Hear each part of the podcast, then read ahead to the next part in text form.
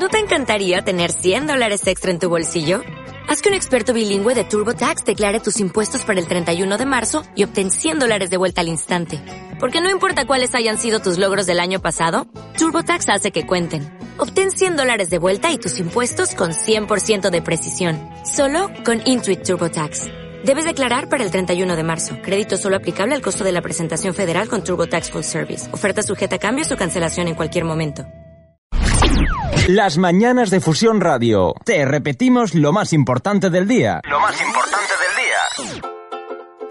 Un momento con Psicología Centro, con Juanjo Pérez, en Fusión Radio.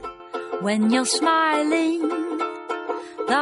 Pues sí, una semana más estamos aquí, como cada 15 días, en este espacio llamado Momento con Psicología Centro, y donde, bueno, pues saludamos a nuestro colaborador, Juanjo Pérez. Bienvenido, ¿qué tal? Hola, Dani, ¿qué tal? Aquí estamos de nuevo. Bueno, pues en esta ocasión traemos un tema que incluso es un poco tabú de la sociedad, ¿no? Cuando hablamos de, sexualidad, creo que hay gente que le da pudor, que le da como, ya no sé si vergüenza, es como que lo ven, pues eso es lo que es un tabú, ¿no? Lo que viene siendo un tabú, ¿no?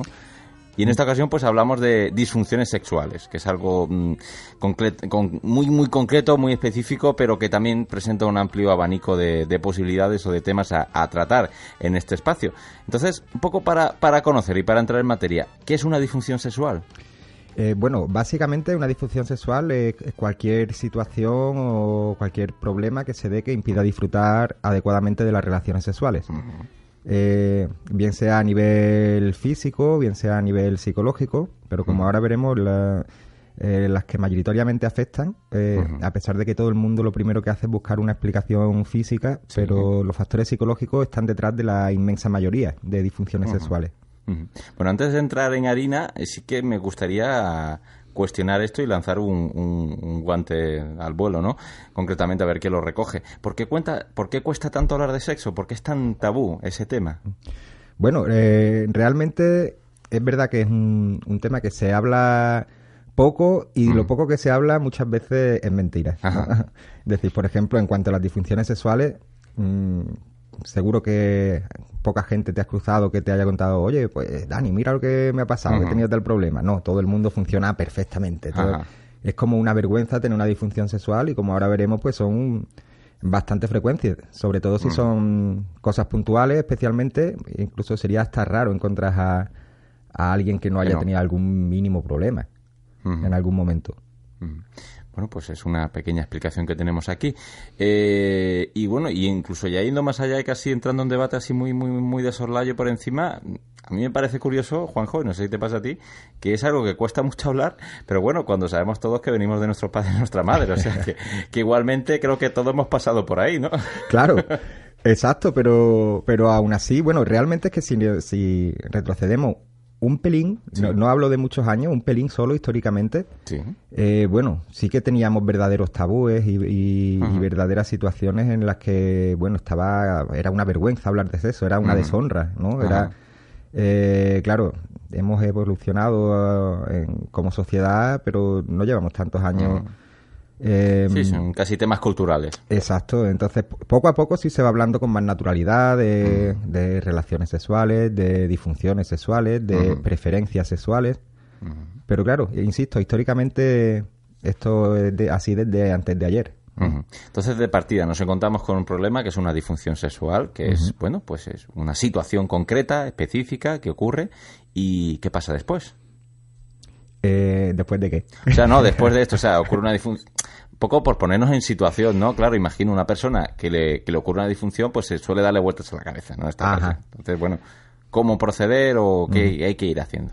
Claro, bueno, eh, efectivamente, eh, lo que hay detrás del problema de muchas de las disfunciones sexuales es precisamente eso que dices, de darle vueltas a la cabeza ante una, un problema puntual, ante una dificultad puntual. Eh, se le empieza a dar vueltas a la cabeza, entonces cuando ya se convierte en un problema recurrente. Sí. En esos casos, hombre, sinceramente lo, más adecuado no es por barrer para casa, pero efectivamente una terapia a tiempo soluciona un problema con bastante rapidez incluso y bastante efectividad. El problema es cuando alguien decide buscar ayuda cuando ya lleva años de evolución de ese problema. Eh, lógicamente también se puede tratar y solucionar, pero es más difícil. Yo siempre pongo el ejemplo que los problemas en general a nivel psicológico es como una mancha, ¿no? Si, si te la limpias cuanto que te cae, es mucho más fácil de quitarla que si la mancha lleva ya reseca ahí varios días. Mm. Pues a lo mejor hay que frotar un poquito más. Mm, Un poco eso es como el capítulo de Los Simpsons en el que, A ver. que Lisa le cae un chicle y empieza a echarle cosas encima y al final pues la lía más parada de lo que tenía que haber hecho. Efectivamente, pues algo así. Mm. Bueno, eh, me gustaría comentar, ya que estamos hablando de la, de la frecuencia con la que se dan estas disfunciones sexuales o estas dificultades sexuales, eh, me gustaría hacer un apunte, aportar algunos datos, ¿no? Sí. Eh, como decía, es bastante frecuente un problema puntual. Me gustaría poner como ejemplo una cosa que vi en un monólogo que me hizo bastante gracia, ¿no? Eh, decía el monologuista eh, que levanten que levanten la mano todos los hombres que han tenido alguna vez un gatillazo. Ajá. Un gatillazo eh, que me gustaría que la gente entendiera que es una dificultad puntual a la hora de conseguir una erección eh, para tener una relación sexual. Bien. Y dice que levanten la mano todos los hombres que alguna vez han tenido un gatillazo. Y no levantó la mano nadie del público. Y pregunta, ahora me gustaría que levantaran la mano las mujeres que han estado con un hombre que han tenido un gatillazo. Y levantaron la mano prácticamente todas, Claro. ¿no? Es decir, esto nos da dos informaciones. La primera es la gran frecuencia de problemas o dificultades. Esto no sería un problema, sería una cosa puntual como hablábamos. Hablamos de dificultades sexuales, la gran frecuencia que tiene y por otro lado los tabúes que hay Ah. respecto a reconocerlo. A decir, oye, pues sí, mira, me pasó esto una vez. Y un tercero, todo el mundo miente, ¿no? Todo el mundo Ajá. miente. Eh, sobre todo cuando Mm. son temas como estos, ¿no? Es decir, como decía al principio, todo el mundo es perfecto, todos Mm. somos, todos lo hacemos perfectamente bien, ¿no? Eh, bueno, y, y de cara a eso aportas unos datos, pues, Sí. bueno, en cuanto a la frecuencia de las dificultades sexuales que se suelen presentar, en los hombres, por ejemplo, eh, cuando hablamos de eyaculación precoz, eso representa el 39% aproximadamente de los problemas, no de los hombres en general, sino de los de cuando alguien tiene alguna dificultad sexual, pues de esas dificultades, el 39% se trata de eyaculación precoz. Ajá. Eh, 25% es eh, bajo deseo sexual. Aquí tenemos mucho mito también, ¿no? Es decir, siempre cuando se habla de bajo deseo sexual, socialmente, en teoría, el hombre siempre está dispuesto y la mujer es la que no quiere. Eso es un verdadero mito. Ujú. Nunca es así, o sea, o casi Eh, nunca. Mm. bueno, eh, es decir, no, no es la norma. Eh, es decir, Sí, hablamos de problemas de libido, ¿no? Un poquito, ¿no? Exacto. ¿no? Es decir, hablamos de, Apetito de- sexual. de ese apetito sexual que, que, bueno, que también se presenta bajo deseo sexual en los hombres. Y no pasa nada. Digo también, es decir, se presenta tanto en hombres como en mujeres con una proporción Claro. casi similar. ¿no? Es más, yo personalmente en consulta lo que me lo que más me he encontrado ha sido bajo deseo sexual en hombres y no en mujeres, a pesar de que socialmente pues está ese mito, Sí, ¿no? El hombre mito. siempre está dispuesto, el hombre siempre tiene ganas. Eh, un mito que me gustaría desterrar, ¿no? Eh, también el- la disfunción eréctil eh, presenta un 14% de los problemas eh, de las disfunciones sexuales. Estamos hablando en hombres ahora mismo, ¿vale? Que, que, bueno, realmente, pues este caso también de la disfunción eréctil, mm, también mi experiencia personal es un, un número bastante más grande de ese 14% de las personas que acude a, a consulta. Es un tema que es bastante frecuente. Y causado, imagino, que ese 14% tanto por causas físicas como psicológicas, o aquí donde entra. ¿Este estudio está enfocado en en la psique, digamos? O... Eh, Este está enfocado en las disfunciones sexuales en general, Ajá, por donde vengan. claro. Pero, O sea, que dentro de ese 14 podemos abrir igual dos caminos o dos vías. claro, pero es que, fíjate qué curioso, todo el mundo, como decía al principio, especialmente con el tema de la disfunción eréctil, eh, todo el mundo lo primero que piensa es, decir, cuando viene gente a consulta ya han pasado por 40 médicos y 40 urólogos. Sí. Y ya viene ahí como, la- como el último recurso, ¿no? Me han dicho que esto claro. puede servir. Eh, pues bueno, resulta que este estudio sí que está enfocado más a factores psicológicos, el que voy a comentar ahora. Eh, si nos centramos en las causas de disfunción Sí. eréctil en varones menores de 80, no recuerdo ahora mismo, esto te lo estoy diciendo de memoria, no sé si sete- menores de 70 u 80 años, Sí. el 95, perdón, me, me atraganto porque me impacta. Claro, no, que impacta, que impacta, es para el, impactar. el 95% Ujú. se trata de factores psicológicos los que están provocando ese problema. 95%. Ajá. Ten en cuenta que ese 5% habla- hablamos de, de personas que tienen eh, problemas comórbido- comórbidos como diabetes o... o- Sí, son casos muy, muy puntuales. Claro, son muy puntuales. Que saltan a la vista. Y es decir, que prácticamente todos, si, no- Ujú. si queremos generalizar, Sí. tienen unos factores psicológicos detrás. ¿Mm? Eh, después también aparecen otros problemas, como por ejemplo eh, la incapacidad para tener orgasmos, que en los hombres es el 9%. Aunque curiosamente en las mujeres esto ocupa el primer lugar, es el 42% de los problemas Ajá. sexuales de las mujeres. Pero ahora pregunto yo, ¿es culpa de los hombres? ¿Culpa de la otra persona? Esa pregunta es muy, muy buena. Es decir, eh, ahí entran muchísimos Factores. factores. y ese que tú acabas de comentar, lógicamente, es uno de ellos. También podemos hablar de, una vez más, de la influencia de la sociedad. Ajá. Mm, la- que la mujer disfrute del sexo ha estado ahora no. Bueno, ahora no. Si- apuramos, ahora también se señala a una mujer porque le guste mucho el sexo, si, Claro. si somos sinceros. ¿no? Todavía quedan esas cosas. Pero históricamente, insisto, sí que estaba mal visto, ¿no? Entonces, claro, una mujer no, eh, no, se, no se acercaba a las relaciones sexuales con eh, habitualmente con una idea de disfrutar, ¿no? Sino con cierta culpa. Hablamos, no de ahora, ¿eh? Hablamos de Sí, de hace unos cuantos años, décadas, siglos. Mm. Bueno, sí, a lo mejor no nos tenemos que ir así. No, no muy lejos, ¿no? Pero bueno, eso, es decir, entonces todos esos factores culturales pues Mm. influyen también en esto, como tú dices, el, el, eh, la comodidad o, eh, o la habilidad también de su pareja sexual, ¿no? En fin. Eh, en mujeres también el bajo deseo sexual representa el 37% de, la- de las disfunciones sexuales, ¿no? Como vemos 25 en hombres, 37 en mujeres, no es una Mm. diferencia abismal, ¿no? Y, y bueno, el dolor durante las relaciones sexuales también Ajá, en, en como parte mujeres. de- mm. pues, eh, bueno, eso presenta el 25% de, de las disfunciones sexuales que aparecen en mujeres.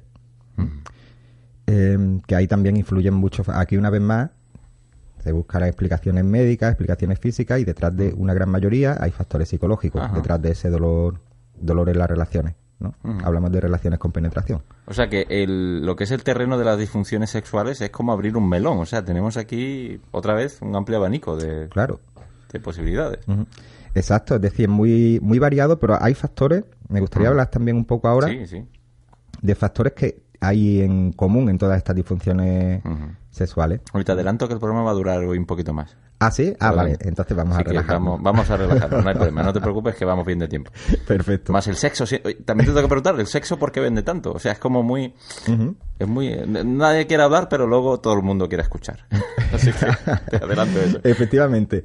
Y cuando se abre la veda también todo el mundo Claro. quiere hablar, ¿eh? Claro. Creo yo. Sí, sí, sí. Eh, Continuamos. Pues yo creo que, que precisamente por eso un poco, ¿no? Es decir, cuando hay un, un tema, como decíamos antes, tabú, un tema prohibido, entre comillas, ¿no? Pues lógicamente es mucho más interesante. También como muchas veces nos reprimimos eso, ¿no? Es decir, cuando sen- sentimos que podemos soltar, como que Mm. nos dejamos llevar, llevar más, ¿no? Por ejemplo, una persona a dieta seguro que si un día se permite comer en Claro. un buffet libre lo que quiera, comería más que si no estuviera a dieta, Mm. por ejemplo, ¿no? Se me ocurre Sí, ahora sí, mismo, se me ocurre ahora porque estoy a dieta. Claro, sí, sí, no. Pero el, el, el tic de, de la prohibición, ¿no? Que también es un poco la, tentación. Mm. Exacto. Bueno, pues como, como íbamos, como íbamos diciendo, Sí. un poco los factores, los factores predisponentes de, de este tipo de, de disfunciones, pues como decíamos antes, pueden ser pues eso, una, una educación moral o religiosa muy, muy restrictiva, ¿no? Que esto también se puede dar a día de hoy. Em, también podemos hablar de mitos sexuales, de, en fin, de, de Sí. muchas creencias, de muchas historias que puedan tener un enfoque de, del sexo como, como algo no bueno, digamos, ¿no? Como Sí. también podemos hablar de, en cuanto a los factores que predisponen a tener estas disfunciones, disfunciones pues por ejemplo incluso abusos o violaciones sufridas, ¿no? Lógicamente esto te va a, di- a predisponer a presentar alguna di- dificultad sexual, no en todos los casos, pero mm, también inseguridad con, con el propio rol sexual, em, en fin, hay Ujú. muchas cosas que pueden influirnos. Eh, incluso cuando hablamos de abusos y violaciones y tal, Mm. pueden ser vividos de forma vicaria, es decir, que no hay por qué vivirlos en primera persona, a lo mejor alguien, Ajá. con- ¿Alguna experiencia cercana? alguna experiencia cercana o, Mm. o en fin. Bueno, incluso la misma televisión o la misma información ¿no? del momento. Claro. Sensibilidad máxima. Exacto. Eh, después, en cuanto a los factores desencadenantes, es decir, una vez que tenemos esos predisponentes, pues hay, un- hay momentos que desencadenan, que aparezcan Sí. por primera vez esas dificultades. Aquí abrimos otra vez una larga lista, ¿no? Es decir, por ejemplo, el periodo posparto, pueden aparecer dificultades, eh, problemas en la pareja, infidelidades que se están ocultando y que Sí. o que no se están ocultando y que es decir y ha, y ha deteriorado la pareja Sí. eh, no sé, incluso alguna infección puntual en los órganos sexuales que provoque cierta molestia ya puede condicionar y esas dificultades sexuales se mantienen. Mm, el consumo de, por ejemplo, de, alcohol, de... Mm. O algún tipo de estupefaciente, ¿no? Imagino, o, algún estupefaciente, es decir, que es bastante frecuente porque, claro, muchas personas, pues cuando ligan, digamos, cuando van a tener relaciones sexuales, pues en situaciones de fiesta, de tal. Y muchas veces, pues ahí aparecen esas dificultades que, como decíamos antes, hacen que ya ahí nos enganchemos a darle vueltas porque me ha pasado esto y tal y se desarrolla. a lo mejor no somos ni conscientes, ¿no? De que, oye, pues hemos tomado unas cuantas copitas y, luego pasa lo que pasa. Exacto. Luego. Eh... Más es que está probado, o sea, que sabemos que el alcohol y las drogas eh, reducen. Claro, pero la capacidad. ahí volvemos otra vez a los mitos que decíamos antes. Claro, porque a pesar de saberlo, todo el mundo dice, pero esto a mí, ¿cómo me ha podido pasar? No puede ser. Ahí va, ¿no? Hablamos tanto de de problemas como decir problemas en la erección o incluso en la eyaculación o en el caso de las mujeres en la lubricación que sería un poco lo equivalente a, a la erección no es decir pasamos por distintas fases en el en el, la relación sexual no y el problema de la dificultad de erección se da en la fase de excitación. Y el equivalente en la mujer sería la lubricación. Eh, ¿Qué pasa? Se hace mucho más evidente es más llamativo cuando no se mm. produce la erección. Es mucho más físico, claro. Eh, y, claro, y, por eso suele también hacer que después se le dé más vueltas a la cabeza, etcétera, etcétera. Sí, pero que eh, haciendo un poco la analogía en el perfil femenino, eh, y voy a usar la expresión, ellas se rayan la cabeza también por el tema de no lubricar bien. Claro, claro, por supuesto. un poco la problemática no emocional. Exacto. Eh, Es muy importante aquí también, por ejemplo, aquí ya nos metemos en los factores que mantienen el problema, porque hemos hablado de los que predisponen a tenerlo, de los que lo desencadenan, y ahora vamos a hablar de los factores que mantienen el problema. Eh, entre ellos puede estar la, la, respuesta de la pareja, ¿no? Por ejemplo, eh, la importancia que le dé la pareja, si la pareja normaliza y entiende, o si la pareja critica y supone infidelidades o que no le resulta atractivo o atractiva. O Exacto, entonces eso va a influir mucho a la hora del mantenimiento, también todos los mitos sexuales, todas las vueltas que, le, que se le pueden dar a la cabeza también influye. Eh, planteado de una forma de una forma más o menos rápida, es un poco como, a ver, cuando uno va a una relación sexual va a, disfrutar, digamos, a pasar un momento agradable, etcétera. Y claro, de repente una vez que tenemos este tipo de ideas en la cabeza, estas preocupaciones, ya uno va a una relación sexual como el que va a un examen. Sí, se instala el chip ¿no? del, sufrimiento, de, del no disfrute. Claro, porque ya va anticipando, uy, que no me, como me pase otra vez, verás tú.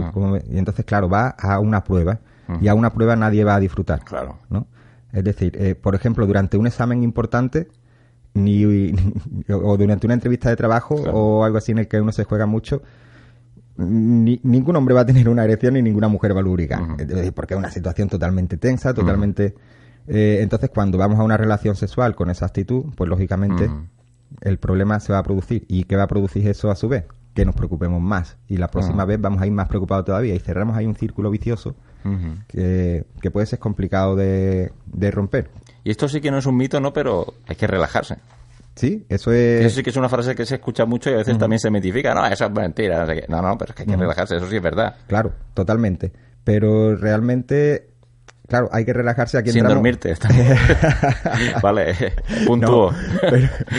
No pero, a lo que iba, que eso es un poco como hemos comentado alguna vez, esto es como decirle a una persona con depresión, lo que tienes que hacer es animarte. No, no, claro, sí, sí. Entonces, claro, eh, es todo un, un, proceso, ¿no? El que hay que arrancar, bueno, como siempre, ¿no? Depende la, el, tiempo de evolución que tenga el problema. ¿no? Decía, a lo mejor una persona tiene alguna dificultad en una ocasión y, ya está. Y alguien le dice, ah, tienes que relajarte. Y a lo mejor dice, ah, es verdad. Y a lo mejor se lo llega y ya está, y no hay problema.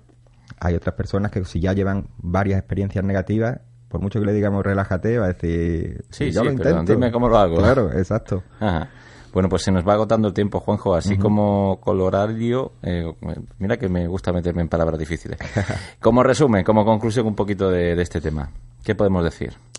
Bueno, que hay que relajarse. No, hombre, no, vamos a matar a mucha gente del susto. no, pero bueno, Eh, básicamente, básicamente eso, es decir, que la que tenemos que intentar, claro, ah, es difícil, ¿no? Pero porque vivimos en, en la sociedad. Que, Continuo estrés. Exacto, pero bueno, hay que intentar, en la medida de lo posible, tener en cuenta que eso, ¿no? Es decir, que las relaciones sexuales mm, es para disfrutarla, no para demostrar nada, ni para dar una imagen eh, de Superman o Superwoman. ¿no? Eh, es decir, que eso no es necesario, que así no se disfrutan las relaciones, las relaciones sexuales.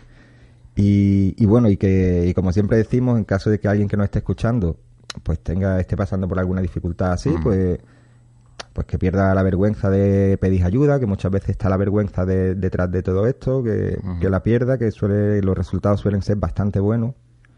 Y, y nada, y ahí lo dejamos abierto para que quien quiera, pues, o venga a consulta o, o a otra consulta, o- o busque ayuda. Fantástico, fantástico, pues como siempre con nuestras vías de contacto habituales, pues de- también los, eh, los oyentes pueden dejarnos cualquier preguntilla, proponer algún tema, lo que, lo que deseen, ya saben cuáles son esas vías y bueno, saben que pueden también visitar o consultar a nuestro colaborador Juanjo Pérez, eh, pues en su gabinete. Un momento con Psicología Centro es el espacio, pero su lugar de consulta, eh, Psicología Centro en calle Canalejas, en Vélez, Málaga, podemos visitar la página web psicologiacentro.es y nada, nos encontramos dentro de 15 días en las ondas. Hasta pronto. Hasta luego.